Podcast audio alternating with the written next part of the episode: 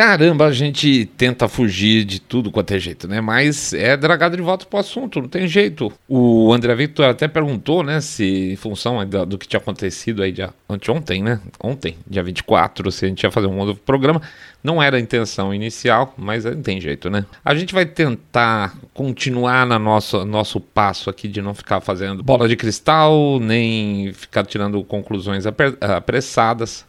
É, acho que tem muita coisa ainda que vai acontecer. Não significa que a ação militar acabando, vamos dizer que amanhã é, entre num cessar-fogo e tudo se resolva, vamos supor que no, no milagre tudo se resolva, o Putin fala, nossa, que cagada que eu fiz, eu não devia ter feito isso, vamos voltar para casa, tá? Muita coisa vai acontecer, independente de qualquer ação que venha acontecer nos próximos dias. Então, assim, a gente vai ter que ficar mais de olho, farejar as possibilidades e acompanhar. Mas o fato é que é, é, você acaba sendo engolfado aí pela quantidade de história que vem pela imprensa, né? Ou a gente vai então para um episódio mais teórico, que a gente também gosta de fazer de, de, verdade, aí, como são aqueles do tipo masculinidade tóxica, falar sobre critical race theory tudo, tudo pode acontecer nos próximos, a gente espera que seja é, que os resultados do que está acontecendo nesses últimos dias permitam que a gente saia dessa vala um pouco, tá? Mas a gente 3 por 4 pode acabar caindo.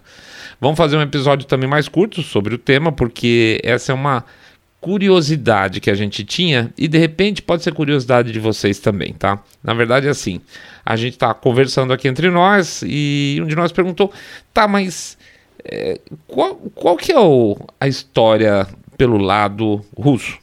Tá, a gente sabe que o Putin estava de olho nessa história faz tempo, a gente comentou até no último episódio, né? É, das regiões lá, de, a região de Donbass, que seriam agora, na visão basicamente só de Moscou, repúblicas independentes, lá de Donetsk e Luhansk. Isso a gente sabe, essa história aí é a história geral, tá? Mas qual que é a história pelo lado russo? Então vamos contar essa história talvez que não seja tão clara aí daqui a pouco.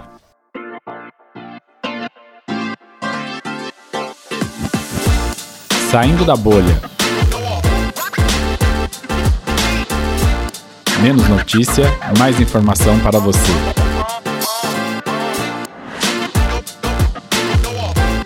Ucrânia.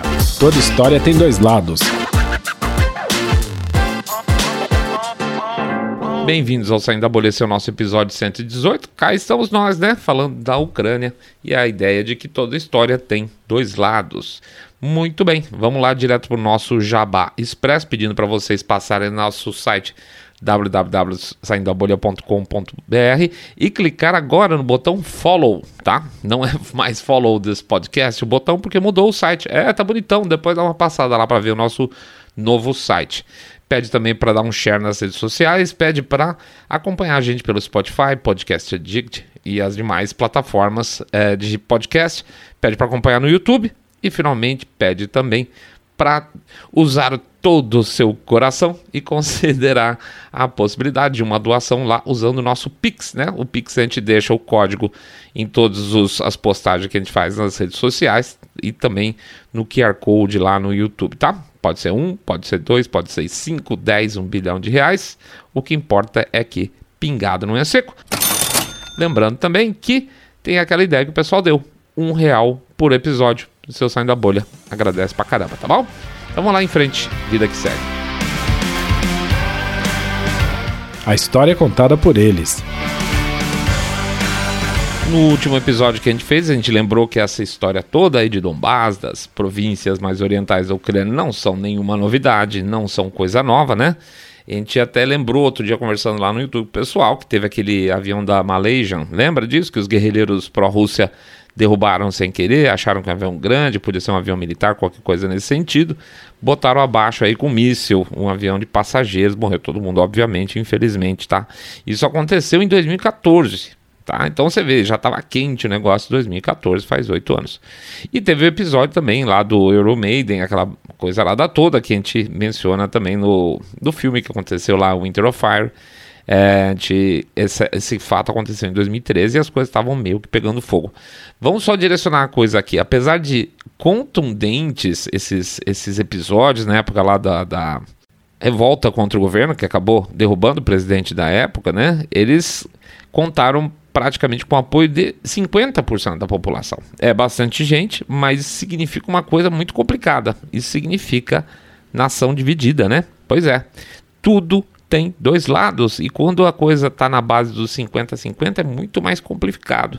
Hoje, por exemplo, eu vi uma foto do ex-candidato lá, o republicano McCain, no meio da multidão lá na Ucrânia, tá? Diz que, se não me engano, até em Kiev tem uma rua com o nome dele, já ouvi dizer. E a gente não consegue pensar aqui que o McCain estava falando por lá.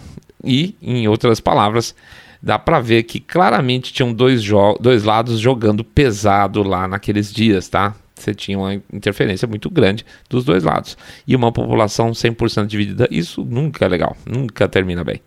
Então, deixa eu fazer um, um disclaimer que vale para todo o programa aqui que eu acho importante. Como ação militar, tá? Como solução, ação militar é uma coisa, em princípio, criminosa. Você está atacando um país que não está te atacando, que não tem, em princípio, é, a necessidade, a urgência de que isso aconteça. Não existia nada é, que aconte poderia acontecer imediatamente que justificasse uma ação militar russa, tá? Fim de papo. Não se mata gente de chumaço para resolver esse tipo de coisa. Não é um detalhe, né? Não é uma coisa. Ah, isso acontece, paciência, é assim mesmo. Não, de verdade não. Aceitar isso como uma casualidade, desculpa, é muita frieza. Geralmente só vai até o limite onde a pessoa perde, por exemplo, um parente, um filho numa condição dessa. Aí você fala, nossa, meu Deus, que guerra sangrenta. É, exatamente. É, é, guerras, em princípio, com pouca ou nenhuma justificativa são especialmente é, horríveis, tá? Enfim. Pois bem, bateu uma curiosidade aqui é, entre nós. Qual que era a justificativa do lado russo para isso tudo, né? Na verdade, do governo russo, vamos botar dessa forma. Porque assim, a gente vê de maneira geral as notícias alguma coisa no sentido de, olha, a Rússia foi lá e invadiu, né? A Rússia já tinha dado aqueles ultimatos, vamos dizer, em linhas gerais é o que vem pela imprensa, já tinha lá os ultimatos, eles já tinham reconhecido as províncias como províncias uh, separadas da Ucrânia a partir daquele ponto, mas que momento em que deixou de ser é, defender as províncias, que era a ideia inicial lá, que a gente até comentou, né? o Putin, no episódio anterior a gente fala lá, o Putin pegou e não espetou o bolo, ele arrastou com garfo o bolo na boca né? Então, assim, até então a, a jogada seria, ó, eu vou fazer do meu jeito e vocês não vão poder reclamar, porque agora eu não estou atacando Ucrânia, eu estou atacando territórios independentes. Mas aconteceu uma coisa, é, passadas 24 horas, nem isso, todo o território ucraniano estava sendo bombardeado, invadido, estava vindo gente da Bielorrússia, estava vindo gente lá do sul, lá da, a partir da Crimeia, estava vindo gente, é, soldados, claro, é, a partir da Rússia da, para a região lá de Donbass. Então, assim, é do norte, é do oeste, é do sul, né? Não era mais é, uma questão de defender apenas a região lá com tropas de paz, que era a justificativa inicial. Em que momento essa chave mudou? Tá? Porque parece que ficou meio cinza a história para muita gente. É, é mesmo, pô, não era só um território ali que eles iam proteger? Pois é, de repente os russos estavam atacando a Ucrânia toda, até pontos muito próximos da fronteira da Polônia, né? Então, o que acontece? A questão é que todo mundo sempre tem uma justificativa, todo mal, inclusive, sempre tem uma justificativa, uma desculpa, inclusive. Se você for analisar, por exemplo, o Hitler tinha aspas justificativas. Não estou falando que é, por isso que é bom ter feito o disclaimer lá, tá? A gente não está falando é, concordando com esse tipo de coisa, mas o Hitler tinha aspas, muitas justificativas na visão dele para perseguir os judeus. Pol Pot e o Mal tinham enormes justificativas para fazer todo o mal que eles fizeram dentro dos países deles também, tá? É, todas as matanças que aconteceram pelo mundo tiveram aspas justificativas. É uma necessidade, é uma necessidade política, né? seja para angariar apoio, conseguir pessoas mais firmes ao seu lado, ou talvez inclusive por uma questão humana da pessoa se sentir menos desgraçada na hora que ela vai fazer uma desgraça, né? Então, eu acho que você não ouviu essa história, esse ínterim, essa essa como é que eu posso dizer, essa chave que muda da fase 1 para a fase 2 na imprensa e provavelmente também não vai ouvir porque o tempo já passou. Pois é, existe a coisa que é interessante, existe um lado russo da coisa. De novo, não digo que é verdade, mas existe uma aspas justificativa para eles, tá?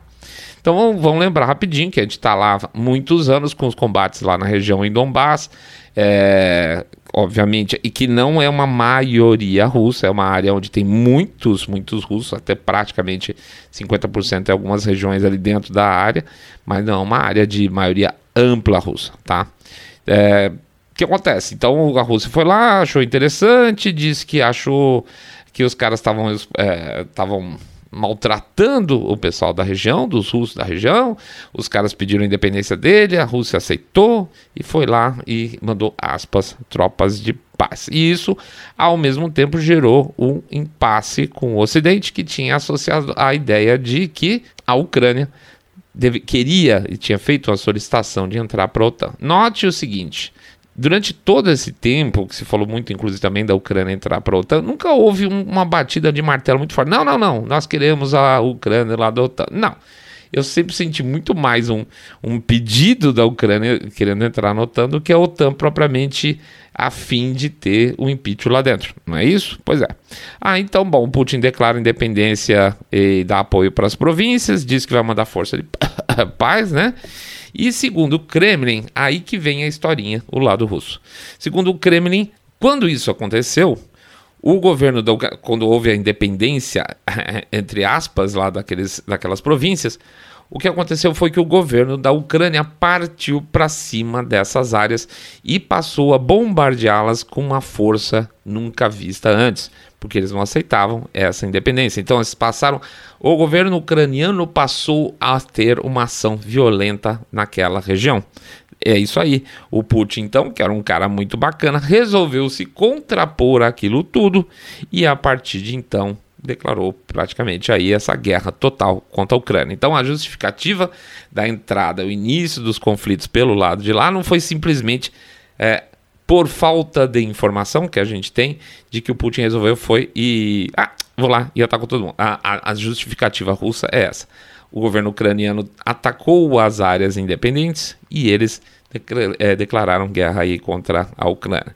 Tá, sim, isso é, é, a versão russa dos fatos. A reação que a gente vê hoje de ataque contra toda a Ucrânia, hoje são dezenas de localidades de leste, oeste, norte a sul, inclusive a capital, é por culpa, segundo os russos, dos ucranianos que atacaram com violência países independentes.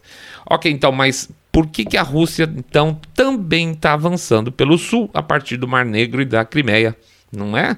Pois é. Então, se eles estivessem preocupados inicialmente em defender os, as províncias lá orientais, vamos dizer que ainda assim eles bombardeassem outros alvos militares para enfraquecer, etc. Tal, por que, que eles estão entrando com tudo de baixo para cima? Existe uma segunda historinha, tá? Existe uma segunda historinha que é a questão de água. É, Estou falando de justificativas, tá, gente? Água para a Crimeia. Muito bem. Quando a Rússia tomou a Crimeia da Ucrânia, existe o, o rio lá, o Dnieper, isso, é, que é, tinham canais que inclusive abasteciam ali aquela região da Crimeia, tá? E existiam inclusive canais em construção na própria Crimeia para abastecimento de água. E com a entrada do com a, com a, entrada da Crimeia para a Rússia, ou seja, com a saída, na verdade, da Crimeia para a Rússia, segundo a, a, justificativa geral é que o governo ucraniano teria fechado é, o suprimento de água daquela região. Então, o que, que eles têm que fazer? Aspas, estou contando a história, tá? Estou contando a historinha. Eles têm que liberar aquela região para que tenha novamente fornecimento de água. Hum, interessante. Quer dizer que é uma questão de justiça na visão, na visão dos russos? É. A justificativa russa é que existe uma questão de justiça aí com relação ao abastecimento de água da Crimeia também, tá? Essas são as historinhas que a gente normalmente não ouve, que existe uma, vamos dizer assim, um justiceirismo com relação às províncias orientais e um justiceirismo com relação à Crimeia também. Beleza? Tá vendo? tudo tem dois lados. Não significa que sempre os dois lados sejam verdade. Mas a tendência, todo mundo vai ter a sua justificativa. Mas e agora? Vão tomar tudo? Aqui tem um monte de possibilidades, tá? Uma delas, sim, é avançar, pegar tudo para eles, etc e tal. Mas como é que se faz para ter um país inteiro, um paizão, né? Um paizão como a Ucrânia rebelde debaixo da sua asa? Tudo bem, é, vamos considerar o seguinte: talvez 30%, 40% não fique tão triste assim, porque são russos, são pró-Rússia, aquela coisa toda. Você viu, né? Na época lá do Iron Maiden, que é Euro Maiden, não Iron Maiden, Euro Maiden, aquela confusão toda. Se dizia que só 50% era favorável uh, aos protestos. Uh, Diz-se que hoje tem muito mais gente favorável a Ucrânia entrar para a OTAN, a Ucrânia se aproximar. Então vamos dizer que seja 60%, 70%. Ainda você está falando de um país que você tem 20, 30, 35% da população que prefere a Rússia. É um problemão, né? Então você está falando que é 65% não quer ficar sob dominação russa.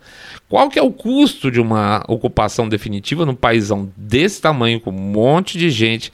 Um custo, seja ele financeiro, né, para segurar a peteca, o custo militar para manter isso tudo sob é, pulso forte, de relacionamento, custos de relacionamento com a comunidade internacional, vale a pena? Eu não sei, não dá para saber por enquanto. Vamos considerar o seguinte: o cara pode ser, quando eu digo o cara, perdão, é o Putin, a gente pode dizer o seguinte: ele pode ser um cara racional, não, ele pode ser um completo maluco, tá? Um cara, um maluco muito inteligente.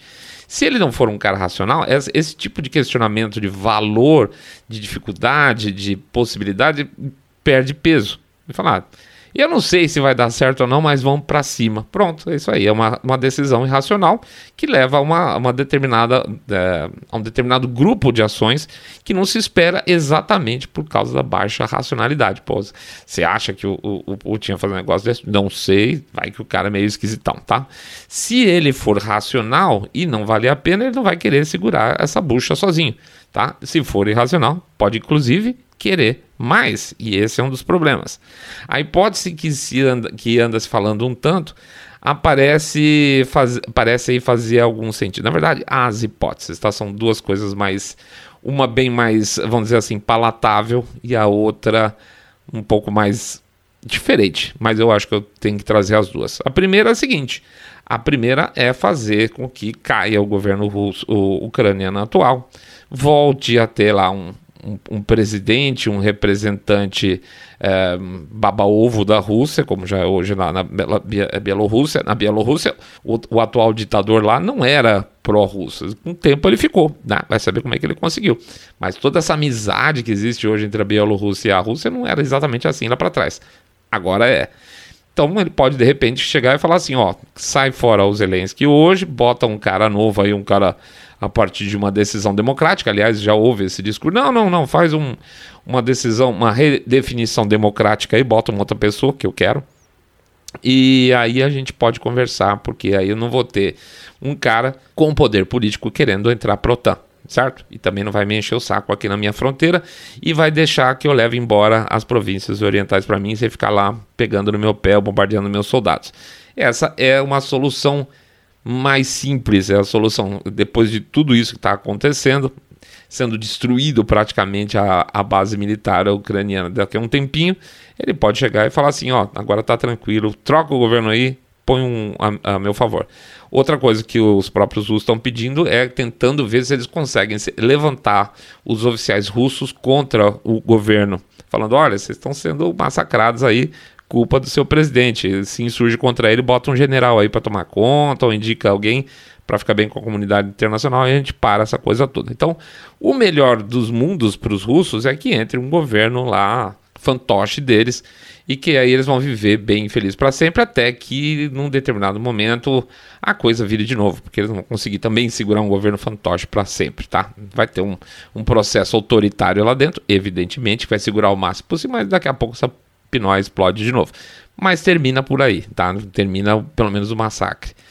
A segunda hipótese é um pouco mais complicada, que é a questão da tal da Novoro, Novorossia, né? Que é, ou seja, seriam territórios que tem aí na região sul da Ucrânia. Parte dos russos entendem que deveriam fazer parte da Rússia também. Ou seja, todo o litoral sul ali da, da Ucrânia, na verdade, seria a tal da Novorossia é, inclusive outras áreas de países próximos ao redor. E esse que é o problema, tá?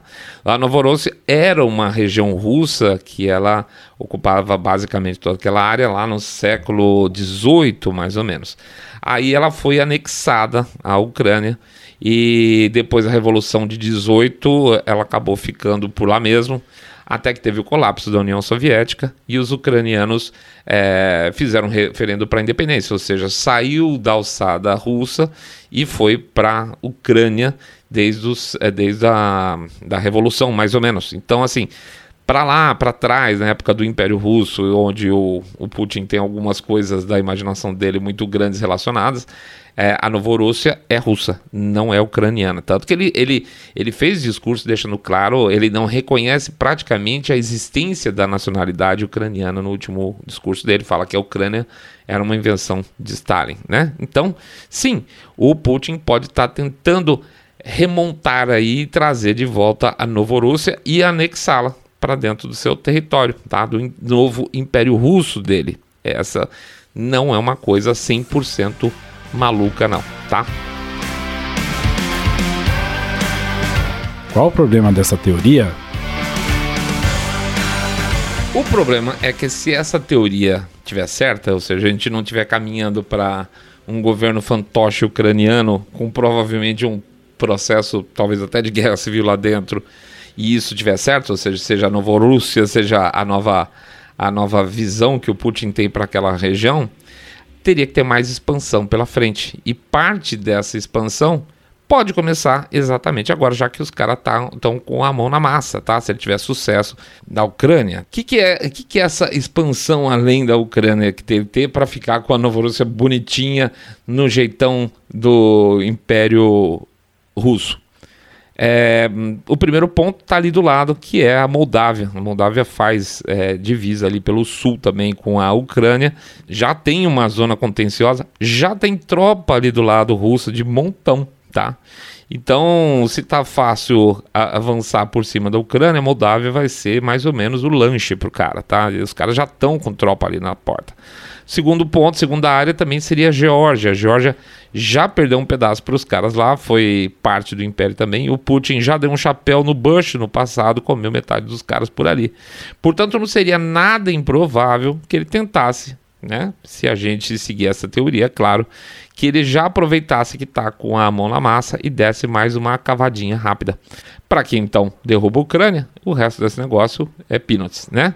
Só que para ficar quase perfeito, aí também o Putin teria que ocupar os três estados bálticos, né? Estônia, Lituânia e Estônia, mas aí são outros 500, porque os três já fazem parte da OTAN e aí a presa ficaria cara demais. Mas Moldávia, restinho de Geórgia e Ucrânia que não faz parte, não teria problema nenhum, tá? Não existe nada que impeça a partir do momento que a Ucrânia não está conseguindo segurar, obviamente, o, o, a, a força russa.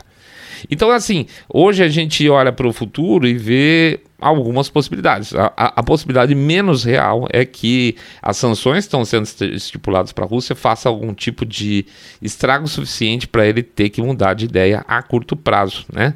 Você viu, por exemplo, o pessoal da Casa Branca falando, não, daqui uns 30 dias a gente vai ver se já funcionou. 30 dias acabou, meu amigo. 30 anos, 30 dias já foi, já acabou a guerra, os cara, o Putin já está até tomando café da manhã lá em Kiev. Então, assim, não, não vai ter nada muito pesado que seja os caras contra os caras, a não ser que exista alguma provocação contra algum outro país da OTAN. E ficando assim, a Ucrânia está sozinha. E ficando sozinha, existem essas duas possibilidades. Coloca-se então um governo fantoche para a Ucrânia toda, ou a Rússia vai lá e fala assim: então beleza, fica aí com o seu pedaço, que eu vou pegar a metade de baixo aqui para mim, pegar de volta para o meu novo Império Russo, tá bom?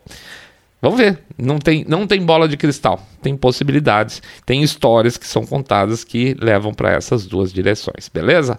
Vamos lá, vamos ver. Vamos acompanhando e ver que vem pela frente.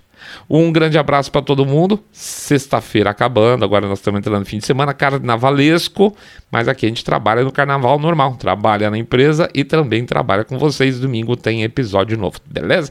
Vamos então fazer o nosso jabá expressíssimo. Pedir para vocês entrar no site www.saindabolha.com.br e clicar no botão follow. Só follow agora Pede também para entrar no seguir a gente pelo Spotify ou Podcast Addict, Google Podcast, Apple Podcast. Pede também para seguir a gente no canal lá do YouTube, dar like no episódio, é, sininho para ser lembrado. Pede dar um share nas redes sociais. Pede para fazer o famoso boca a boca sarado, contando para seus amigos que vocês estão acompanhando o podcast Cabeça Direita Limpinho Supimpa, que detesta o politicamente correto. Pede para anotar o nosso canal do Telegram, anota aí, bit.ly com y barra Telegram e Fembolha, bit.ly com y barra Telegram e Fembolha, e finalmente, claro, falar do nosso Pix, onde vocês vão poder contribuir com a gente para a gente continuar com a máquina girando. Pode ser um real, cinco, dez, um bilhão de reais, tanto faz, porque pingado não é seco, não é isso? E lembrar também, sempre lembrando da ideia que deram para gente, um real por episódio. Muito legal, a gente acha a ideia bacana pra caramba. Por favor, se der para contribuir, a gente agradece. É isso aí então, bom fim de semana, bom carnaval para todo mundo, carnaval michureba, né? Eu, não sou muito carnavalesco, mas quem é não deve estar muito feliz. De qualquer forma, bom descanso nesses dias de feriado. Um grande abraço para todos vocês, até domingo. Fiquem todos muito, muito mais super, super bem. Saindo da bolha.